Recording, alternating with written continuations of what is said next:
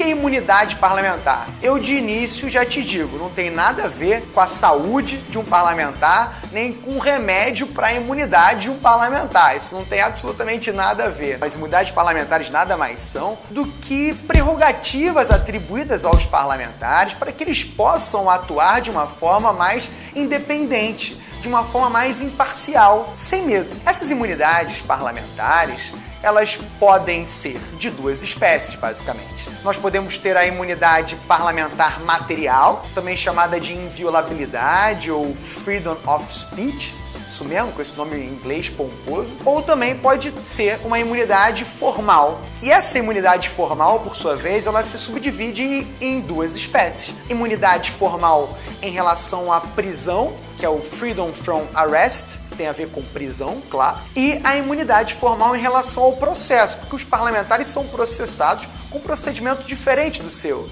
Ah, e os parlamentares também não podem ser presos preventivamente tão fácil assim, não, sabia? Mas o objetivo do vídeo de hoje é tratar sobre a imunidade parlamentar material, que é aquela que tem a ver com opiniões, palavras e votos proferidos por um parlamentar. Saulo, eu não entendi muito bem o que, é essa imunidade parlamentar material. Tecnicamente, pessoal, quer dizer o seguinte: deputados federais e senadores são invioláveis civil e criminalmente por suas opiniões palavras e votos. Então, em tese, quando um parlamentar ele tá ali dentro do recinto parlamentar e ele xinga Vossa Excelência é um ladrão, Vossa Excelência é um sem vergonha, Vossa Excelência é um bandido, Saulo, isso acontece? É você. Eu que é vagabundo, Você é bandido, rapaz. Pilantra. Você foi preso. Assaltante. Você foi preso. preso. foi a tua Preso. mãe, seu vagabundo. Em droga. Droga, só se for a prostituta da tua droga. mulher, seu pilantra. É claro que acontece, né, pessoal? Como vocês acabaram de ver. E eles vão responder por esses atos? Eles vão responder pelo crime de injúria, de calúnia, de difamação? Uma pessoa que se sentiu afetada, ela se sentiu ferida por uma palavra de um parlamentar, ela, ela pode processar esse parlamentar buscando danos morais?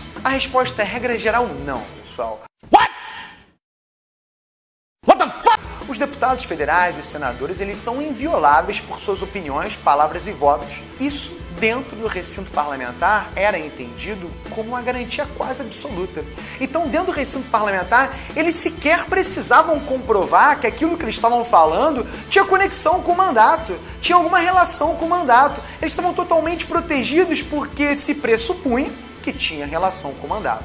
Então é muito comum que em prova de concurso público venha dizendo João, deputado federal, dentro do recinto parlamentar, calunia fulaninho.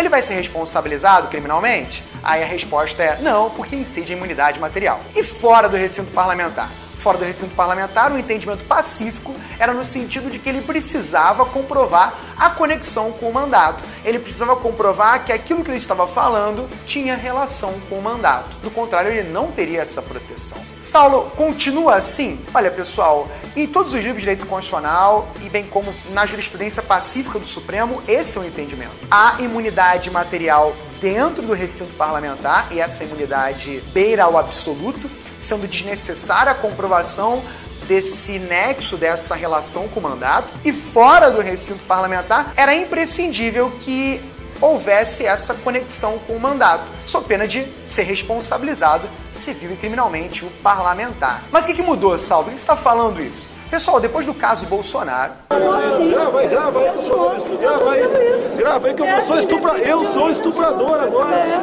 Olha, jamais eu estuprar você que você não merece. Olha, eu Se é espero que se não. é esse o eu papo, olho uma boa dá, eu te dou outra. Dá que eu te dou outra. Dá que eu te dou outra. Dá que eu te dou outra. Dá que eu te dou outra. Olha aqui, Dá, dá que eu te mas o dou que é outra. isso? Gente, Mas o que é isso? Você me chamou de estuprador? Você me chamou de estuprador? Você é uma imoral. Sai daqui. Tá, vagabunda?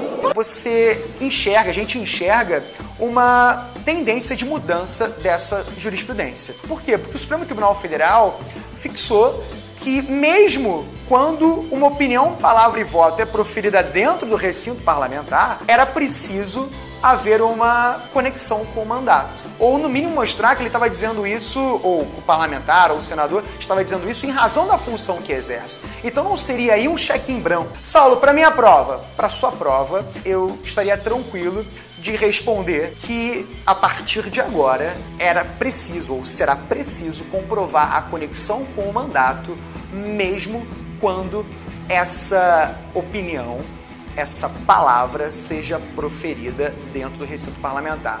Penso que essa será a tendência das próximas provas mas você precisa ter sobre esse tema muita clareza com o artigo 53 da Constituição.